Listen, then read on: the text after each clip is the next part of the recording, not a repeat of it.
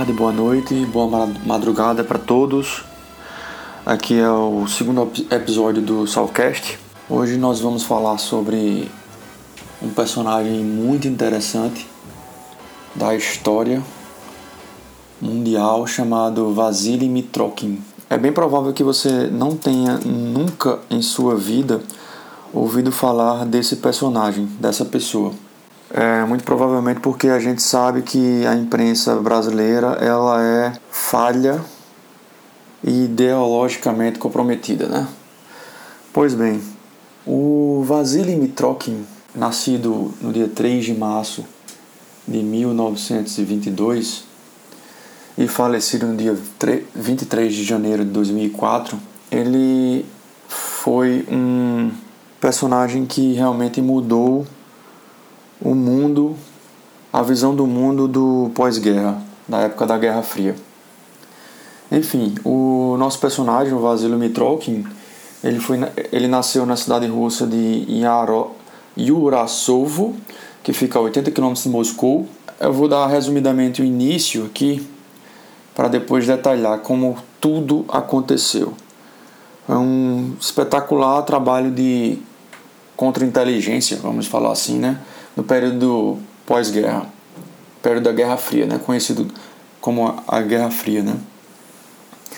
Esse nosso personagem, né, nossa figura aqui que a gente que é que é o é, personagem do nosso programa de hoje, ele simplesmente carregou centenas de milhares de documentos na sola do seu sapato e escondia em barris de leite é, durante mais de duas décadas. Mas em que contexto isso aconteceu, né? É isso que a gente vai trabalhar agora, né? O que acontece é que o Mitrokin, né? Ele sempre teve uma uma paixão por documentos históricos. Inclusive, a ocasião de prestar o serviço militar obrigatório, ele começou a estagiar no arquivo histórico de Moscou. Então, é uma espécie de aprendiz de arquivista, né, vamos dizer assim, né? Então, passado esse período, né, de paixão pelo arqui por trabalhar gestão documental, de arquivo, ele passou um tempo afastado desse mundo, estudou direito e se formou em direito no ano de 1944. Foi quando começou a sua carreira de advogado, trabalhando junto com a Polícia Civil e depois junto com as Forças Armadas.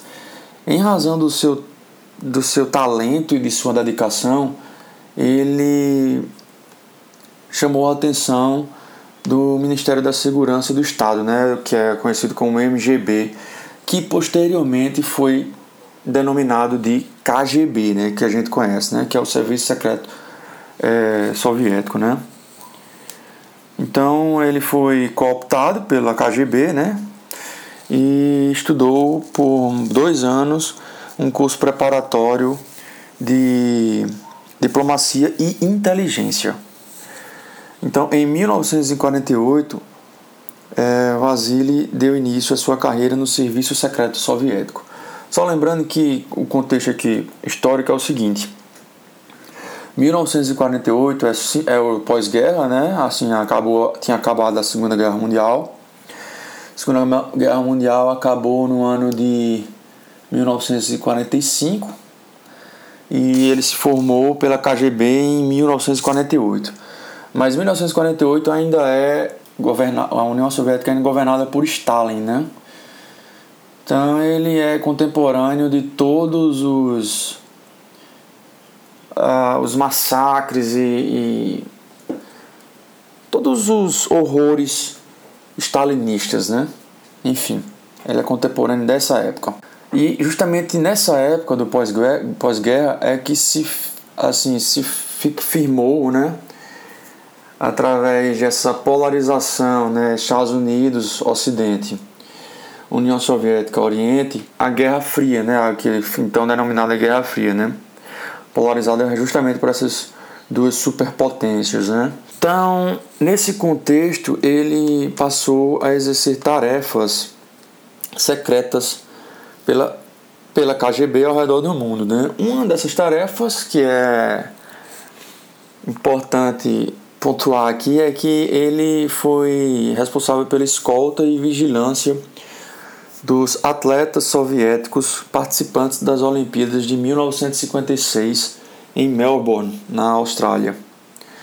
E engraçado é que o seu principal objetivo não era nem proteger os atletas, e sim fiscalizar ou evitar né, é, possíveis dissidências de atletas. Né, a gente vê que nas Olimpíadas e nesses eventos esportivos é muito comum atletas né, não voltarem a seus países de origem. Né? Aqui mesmo no, nas Olimpíadas dos Estados Unidos, do, do Brasil, né? as Olimpíadas do Brasil, é, em 2016, alguns atletas cubanos ficaram por aqui. Né? Enfim, esse era um dos objetivos dele. Nesse, nessas ações secretas, ele escapou alguns comentários para alguns colegas críticos né, ao sistema, né? Ao governo soviético. E isso ele foi punido, né? Em razão disso ele foi punido e foi afastado dos serviços em campo e transferido para incrivelmente, né, por obra do destino, foi punido e transferido para trabalhar nos arquivos do primeiro diretório geral da KGB, que era um departamento é responsável pelas missões de inteligência no estrangeiro, missões de inteligência soviéticas né, no estrangeiro. Então ele simplesmente voltou a trabalhar com a paixão que ele sempre teve, que era mexer com arquivos, né, gestão documental, essas coisas. Resumidamente, né, em 1972 ele teve uma oportunidade fantástica que nessa ocasião, por questões de logística, a KGB decidiu retirar todo o arquivo referente à inteligência no exterior de sua sede na, na região de Lubyanka, em Moscou, para que ficava na região central de Moscou, para, trans, para transferir para um outro escritório no distrito de Yasenevo, na região sudoeste da cidade de Moscou. Então, nesse período, ele teve o encargo de supervisionar trans essa transferência desse arquivo de um prédio para o outro, dentro da própria cidade de Moscou. E só para que se tenha uma ideia, essa transferência de arquivo levou 10 anos para ser concluída, ou seja, de 1972 a 1982. Foi nessa oportunidade e em razão de algumas questões pessoais que vou aqui des, é, tecer, é que o grande a grande ação da história, né, o grande feito do Vasily Mitrokin aconteceu e isso mudou o mundo. É, antes de tudo, é importante dizer que, que o Mitrokin era um meio que gênio. Né? Ele, ele, ele, ele teve uma educação muito boa durante a sua, seu, seu período educacional, sabia várias línguas, ele tinha uma memória incrível, uma precisão fora da média com relação a pequenos detalhes e no exercício de suas funções ele era um servidor notável e dedicado. Era amante de balé, principalmente da companhia de balé Kirov, é, memorizem esse nome. Companhia de balé Kirov. Mais tarde a gente vai falar sobre esse nome. Então ele era aquele servidor notável, com uma aparência dura, mas que dentro dele ele tinha uma sensibilidade e ele era realmente atormentado pelos massacres, né, que ocorriam com seus compatriotas, né, com seus com os dissidentes do regime comunista na época, né? Ele inclusive chegou a dizer que começou a ler em razão do acesso documental, né, começou a ler sobre a limpeza em massa, isso nas palavras dele, tá? Aspas. Comecei a ler sobre a limpeza em massa e os horríveis meios de opressão usados contra o povo soviético, e não pude acreditar em tamanha maldade. Fecho aspas. E ele continua dizendo o seguinte: aspas, era tudo planejado, preparado, pensado com antecedência. Foi um terrível choque quando li aquelas coisas. Fecho aspas. Pois bem, a gota d'água que fez o arquivista enfurecer foi o ele no acesso dos documentos ultra secretos, secretos foi uma ordem emitida pelo presidente da KGB à época, isso em 1968, no sentido de endurecer a repressão aos dissidentes políticos do comunismo, dentro ou fora do território soviético. Como eu havia falado para vocês, Mitrokin era fã inveterado da companhia de balé Kirov. Nesse contexto de endurecimento da repressão aos dissidentes políticos, é, ele teve acesso a um documento que revelava que a inteligência soviética tinha planos para causar um acidente rodoviário, acidente rodoviário, né, traçado, né, pelos agentes é, da inteligência soviética, né, assim, no qual tinha como pro, é, alvo o Rudolf Nureyev. Esse Rudolf Nureyev era um lendário é, dançarino, né, da companhia de balé Kirov, né, e ele e o nosso Mitrok, é, Mitrokin, ele era fã desse dançarino, né? E esse dançarino ele tinha se auto-exilado na, no Ocidente, né? Mais, precisa, mais precisamente em Paris, no ano de 1961. Então a ideia da KGB era, aspas, debilitar suas habilidades profissionais.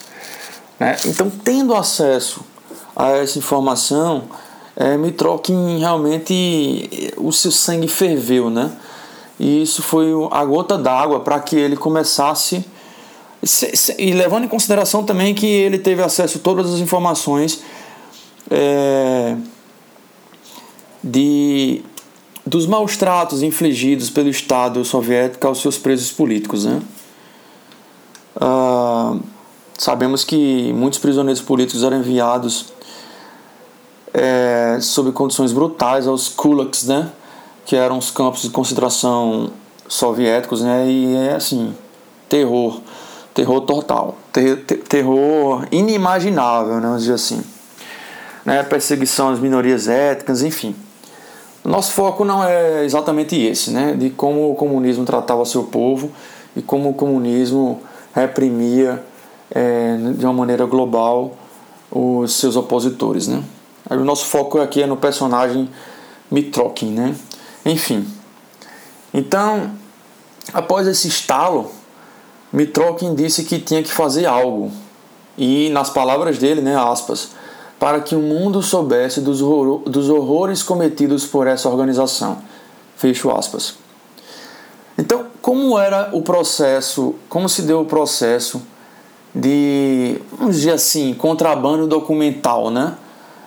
Que foi feito por Vasily Mitrokin, né? Nesse contexto processo era exatamente o seguinte: ele, num primeiro momento, ele se valia de dois processos. Inicialmente, ele fazia anotações do, daqueles documentos ultra secretos que ele tinha acesso. Então ele fazia umas anotações, um papel e amassava esse papel e jogava na lixeira. No fim do dia, isso por diversas vezes durante o dia. No fim do dia, quando ninguém estava olhando, ele recolhia essas anotações e levava para sua casa no, na sola do seu sapato. Segundo ele, esse processo funcionava muito bem, mas era extremamente lento, porque você tinha que tem que glosar, né? Você tem que fazer aquelas anotações. Glosar não, né? Você tem que anotar num papel à parte e era um trabalho de formiguinha.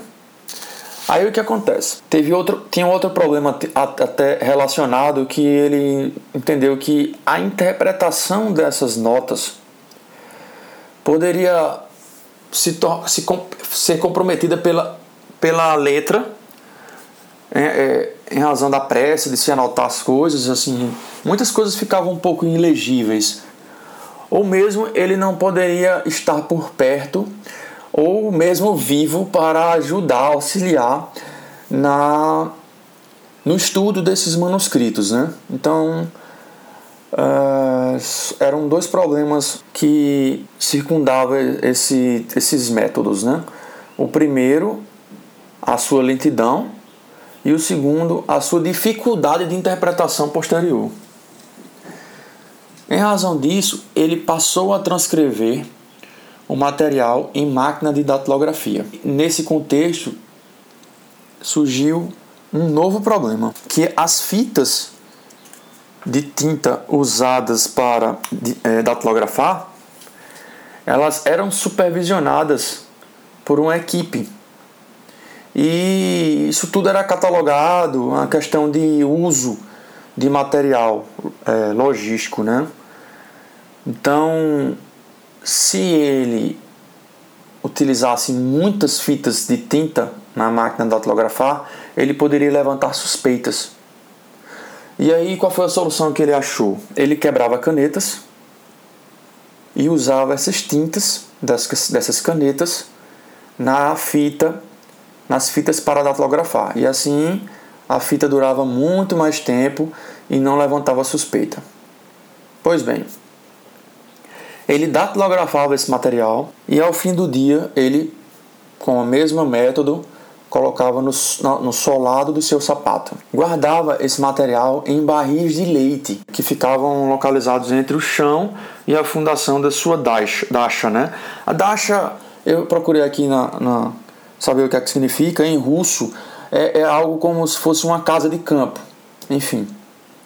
Então, é, de maneira que isso ficou muito em razão da sua seriedade, né, da sua competência e do seu aspecto muito é, duro de trabalho, ele não levantava suspeitas. A sua casa também não levantava suspeita as, as, o material era colocado dentro de barris de leite e ficavam embaixo do chão. Então, qualquer visita que chegava na sua casa, ninguém é, iria perceber essa quantidade de, de barris de leite. Né? Então, ninguém suspeitou dessa prática que passou, é, que foram mais de duas décadas fazendo isso. Né? Então, você vê o risco que sofria o Mitrokin, Mitrokin de, de se porventura fosse pego por alguém, ele certamente é, seria executado. Seria executado, certamente seria executado por traição à, à pátria, vamos dizer assim, né? né? Por, por, tra, por traição ao regime soviético, né? Então você vê o risco que ele, que ele passava diariamente, né? Enfim, fato é que, imbuído desse, desse, dessa coragem, né? E por ser muito inteligente, ele conseguiu fazer isso por mais de duas décadas. Inclusive, continuou removendo esses materiais a, até mesmo o fim da transferência que levou né, dos documentos de um prédio para o outro, até dois anos depois, quando se aposentou, no ano de 1984. Então, de posse daquela documentação, ele pensava uma maneira de conseguir é, sair do seu país. Né? Começou a, a, a, pensar maneiras de sair da União Soviética e obter asilo uh, no Ocidente. Em 1992, já com o processo de dissolução da União Soviética, ele encontrou uma perfeita janela para tentar sair do do território soviético, né? Isso em 1992, isso aí já era a o já era no, no colapso, né, da, da soviético, né? conforme eu já disse aqui, enfim. Então, em 1992, o Mitrokin tomou uma, um trem em direção à capital de, do, da Letônia, né, chamada Riga. Ele levou amostras desses documentos para a embaixada americana, como falei, situada na, na capital da Letônia, chamada Riga, que já após colapso, né, então é, essas, é, esses países já, já haviam sido desanexados da Rússia, né, que faziam parte do, do, do Pacto de Varsóvia, né, então esses países chamado de Bloco do Leste, né, eles já não mais é, tinham a, a influência total soviética. Né? Ele decidiu ir para a Letônia e mostrar esses arquivos para a embaixada americana. Só que, na oportunidade, a embaixada americana estava envolta com centenas de pedidos de asilo político e realmente falhou em perceber a importância desse material de Mitrokin. Então, a embaixada americana recusou e não deu tanta importância a esse material. Em razão dessa recusa, Mitrokin então decidiu uh, tentar é, asilo através da embaixada inglesa. E aí, nessa oportunidade, uma jovem diplomata viu potencial no material. E uh, marcou um mês depois um encontro com Mitrokin lá na embaixada inglesa, quando Mitrokin levou cerca de 2 mil documentos, que foi apresentado para um agente de alto escalão do Serviço Secreto de Inteligência Inglês, o conhecido MI6. Né? O fato é que os ingleses viram realmente muito valor no material o Serviço Secreto Inglês decidiu é, dar asilo à família, ao próprio Mitrokin e sua família, né? Isso em, em, 1990, em 7 de novembro de 1992, bem como conseguiu trazer, né? Conseguiu extraditar, vamos dizer assim, né? É, seis containers acomodando o seu arquivo. E isso tudo foi feito no mais profundo sigilo, com autorização apenas do, do primeiro-ministro inglês, né? Então foi uma, uma, um serviço ultra secreto realizado pela, pela, pelo MI6 né, inglês. Posteriormente, é, o, FBI, é, o FBI haveria de reconhecer que o material de Mitrokin seria, aspas, o mais completo e extenso conjunto de informações jamais recebido de qualquer fonte. Além disso, a CIA tratou-se é, num, num, num, comentário sobre esse arquivo Mitrokin, né? Ela reconheceu que é, foi a maior bonança de aspas, né, de maior bonança de contra-inteligência do período pós-guerra, fecha aspas. Depois de, de quatro anos, esse material já no território inglês, alguns vazamentos ocorreram para a imprensa e isso gerou um torpor, uma efervescência, um maior auê na mídia europeia. Agora eu pergunto para você, no Brasil, gerou alguma repercussão? Acredito que não, né? Até porque é difícil encontrar alguém que tenha ouvido falar no Vasily Mitrokin, né? Ou no arquivo Mitrokin. Então, você vê que aqui no Brasil muita coisa é direcionada de forma realmente dolosa, né? Pois bem, então o que aconteceu foi que como é que esse material foi trabalhado, né? Esse material foi trabalhado pelo historiador inglês, professor da Universidade de Cambridge, o Christopher Andrew. Ele conseguiu acesso através do MI6 um contato com o próprio Mitrokin e ambos escreveram dois livros que trataram realmente desses arquivos do trazidos pelo Mitrokin, né? Então, o primeiro livro ele foi lançado em 1999, intitulado A Espada e o Escudo, o Arquivo Mitrokin e a História Secreta da KGB. Esse primeiro livro ele foca mais nas repercussões desses documentos na Europa e no Oriente Médio. Já o segundo livro, ele foi lançado em 2005, um ano após a morte de Mitrokin, e é intitulado O Mundo Estava Conosco, a KGB e a Batalha pelo Terceiro Mundo. Então, esse segundo livro é que gera uma repercussão maior com relação a nós aqui, que ficamos aqui situados na, na América Latina. Né? Bem, a publicação desses livros gerou forte uh, repercussão, como eu já havia falado, né?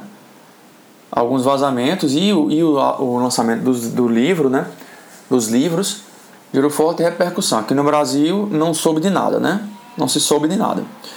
Alguns países, inclusive, abriram investigações, tais, como a Itália, o Reino Unido e a Índia. É, aqui no Brasil, não preciso nem falar. Pois bem, esses mais de 25 mil documentos eles foram objetos de análise pelo historiador e é justamente esse segundo livro, é, Andrews, é, mostra que alguns líderes latino-americanos foram personagens importantes na, vamos dizer assim, na demarcação de território dessa Guerra Fria que existia. Né? E a KGB, é, pelo que ficou concluído desses arquivos, eles tinham forte. acreditavam fortemente que a Guerra Fria se venceria através da vitória pelo, pelo, pelo terceiro mundo, né? pelos países do terceiro mundo. E aí a gente se inclui nesses países do terceiro mundo, né? logicamente. Né? Então, é nesse contexto que líderes é, latino-americanos como Carlos Fonseca Amador, uh, fundador da Frente Sandinista de Libertação Nacional, que, nas palavras da KGB, era um agente confiável. Né? E o próprio atual presidente da Nicarágua, o Daniel Ortega, que é sandinista também, né?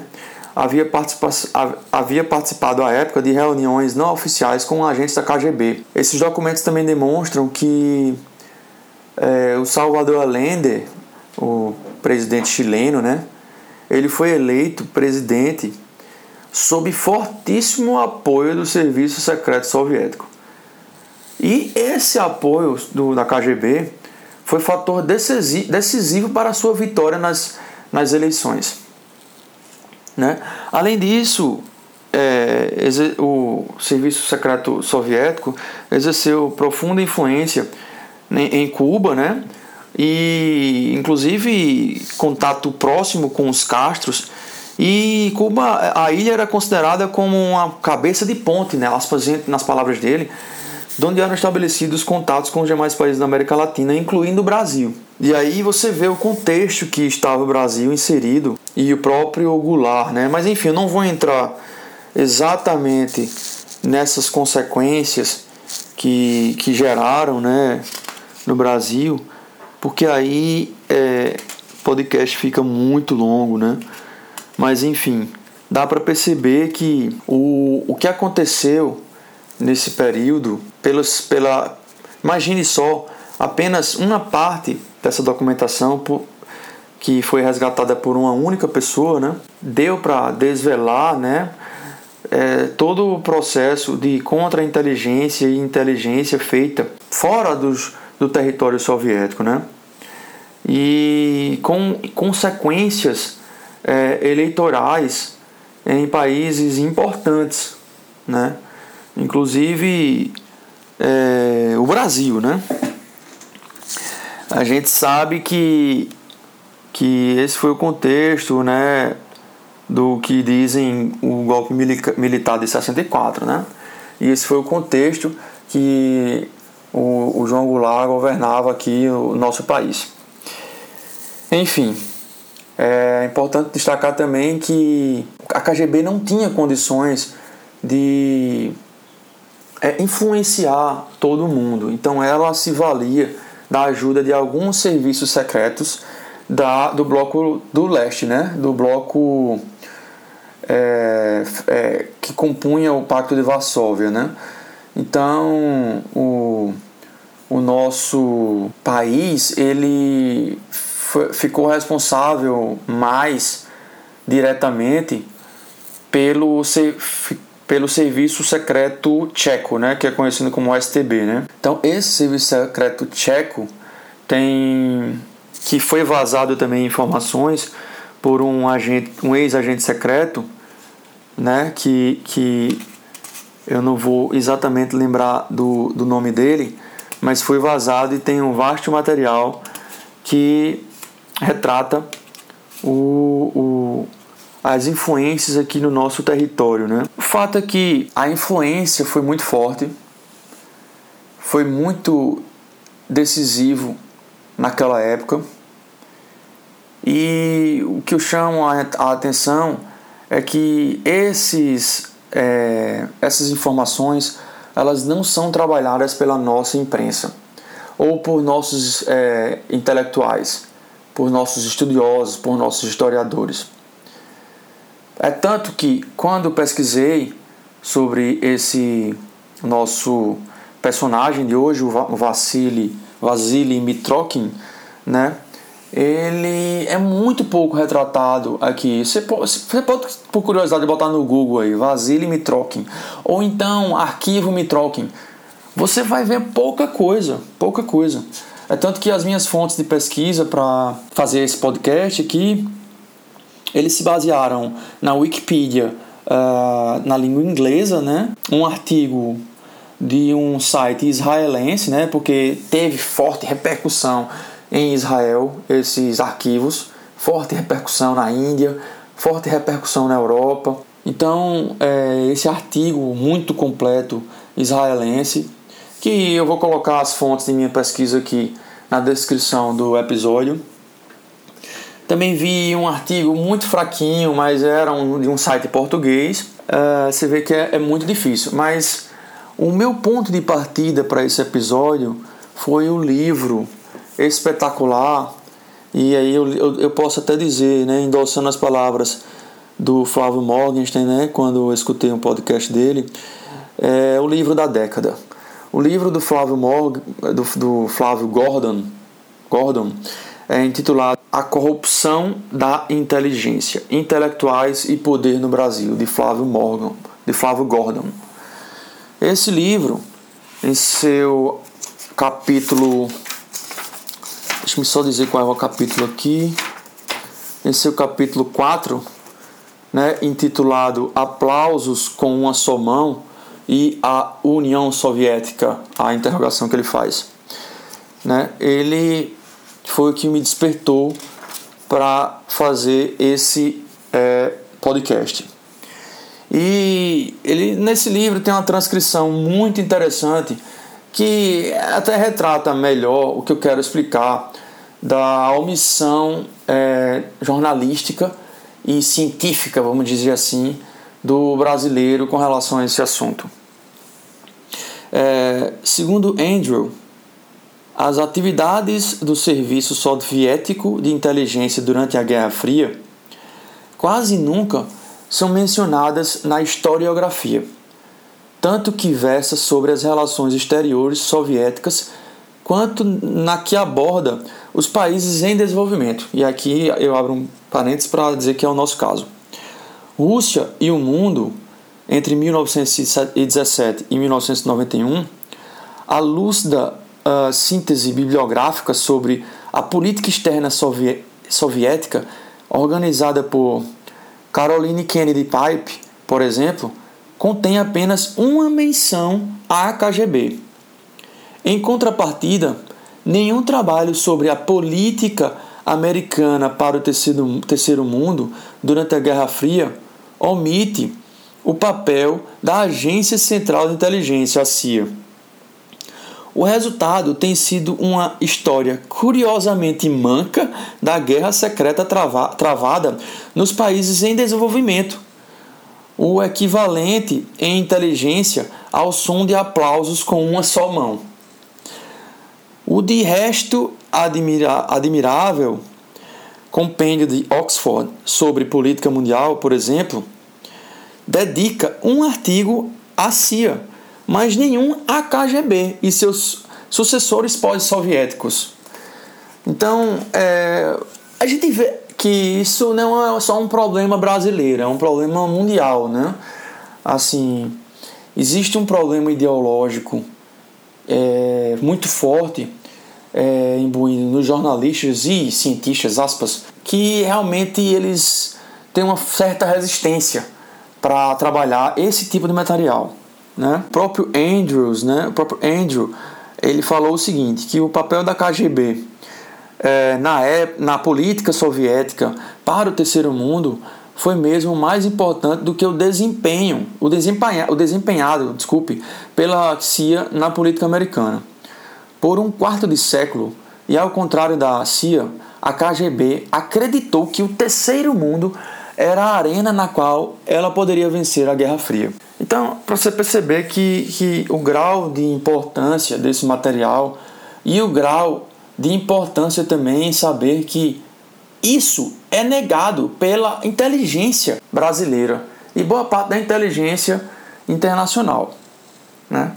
Mas é mais crônico aqui no nosso país. É, é realmente com essas palavras que eu gostei, assim, na, na, na hora que eu estava lendo isso aqui, uh, eu percebi a, a importância e nunca tinha ouvido falar na minha vida sobre esse personagem maravilhoso. E tem outro personagem maravilhoso que é o Laszlo Bitman, que é um ex-membro do Serviço Secreto Tcheco, né, de inteligência, que eu já havia citado, né, que é a STB, que era quem ficava mais, mais é, ligado né, a, a, ao Brasil, né, que é um braço da, da KGB, né, a STB era um braço da KGB, né, mas aí um episódio vai ficar muito é, assim, extenso. Eu já vou com mais de 40 minutos de episódio. Então, queria dizer também assim que eu esqueci de dizer que a companhia de balé russa, né, a Kirov, que é a qual o nosso personagem Mitro, Mitrokin era fã, é uma companhia de balé de São Petersburgo que ainda existe até hoje, tá? ela, embora menos conhecida que a companhia de balé Bolshoi, né, que é, que é a mais conhecida, né, a Bolshoi fica sediada em Moscou, né, já a companhia de balé Kirov fica sediada em São Petersburgo.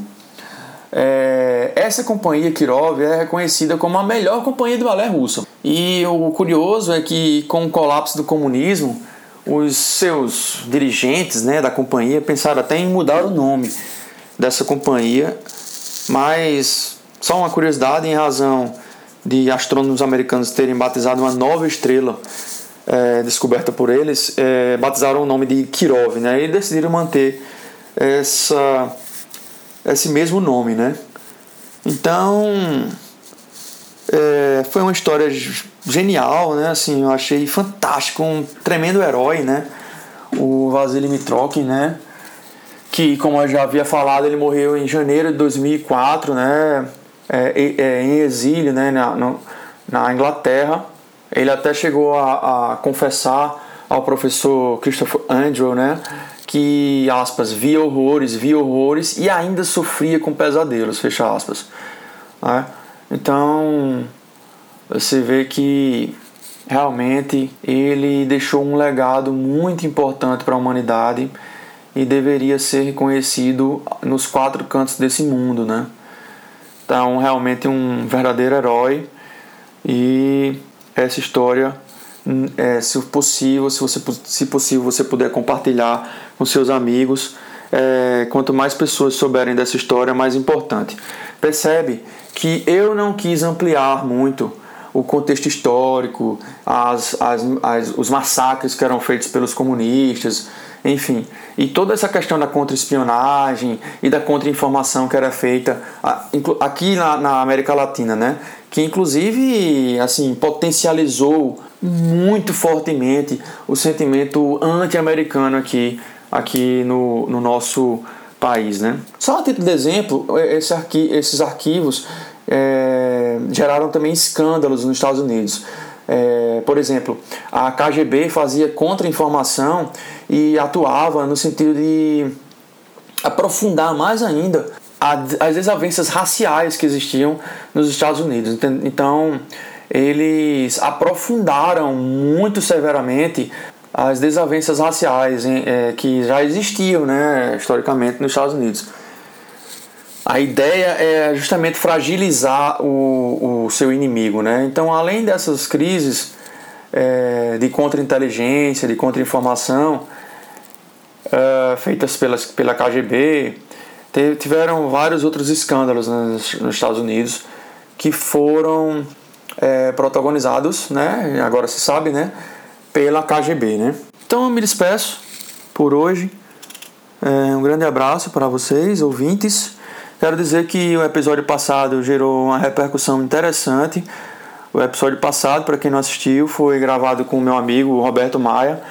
É um episódio que é bem, bem mais ameno, bem mais leve que esse, que esse que eu trouxe hoje para vocês, que é foi um, um, um, uma navegada que ele fez, né? foi contratado por um casal sul-africano para trazer um veleiro sul-africano de Fortaleza a João Pessoa. Né? Ele passou por vários perrengues e tal. Ele, na entrevista, retrata bem o que passou nessa, nessa navegada muito dura no contravento, na, na, na contracorrenteza, enfim.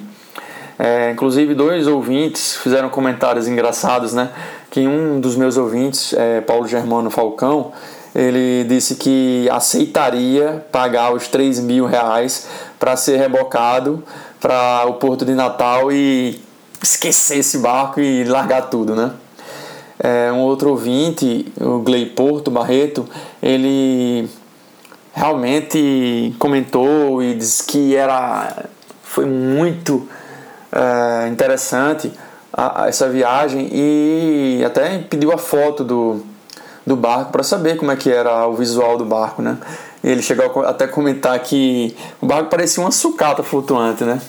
É, para quem assistiu, o barco era todo feito todo em aço, né? Então assim, tem uns pontos de ferrugem, é engraçado. Assistam o episódio anterior. Como vocês podem perceber, eu iniciei o podcast com a música tema do zero, dos, das séries de filmes do 007, né? É, e me despeço agora com uma música tema de um desses filmes, que é o From Russia uh, with Love, uh, que foi lançado em 1963. É o estrelado por, por Sean Connery. E curiosamente, é, esse filme tem, tem, tem uma, uma, uma questão nele que é um, existe um plano para roubar uma máquina de, descodificadora uh, dos russos, né, usando o MI6, né, que foi objeto do nosso episódio aqui, né, é, o, MS, o MI6 que é que foi realmente a inspiração para o Ian Fleming, né, é, escrever esse, é, o, o, essa questão da, do, do 007, né. Então, o, o, existem os agentes secretos e um agente da embaixada soviética na Turquia, enfim, existe algo semelhante é, no, no, episódio que aconteceu com a gente aqui na, na, na, nas séries do 007, né? Então, ironicamente, eu vou colocar aqui a abertura desse filme, que é o From Russia uh, with Love de 1963. Um grande abraço, galera. Até mais.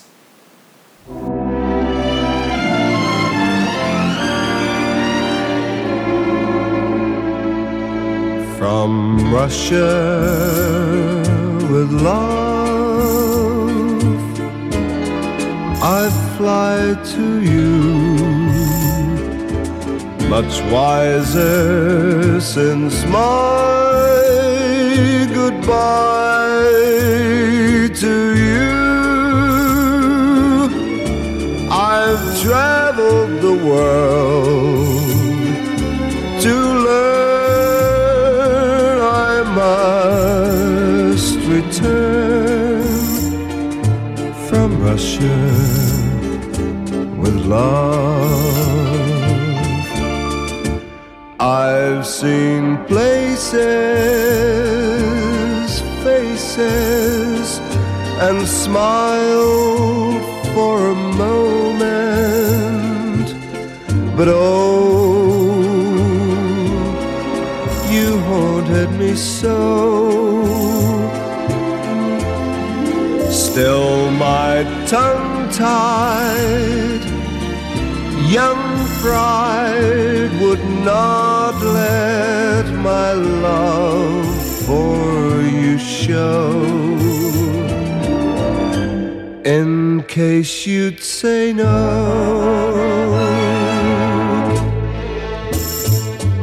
To Russia I flew, but there and then I suddenly knew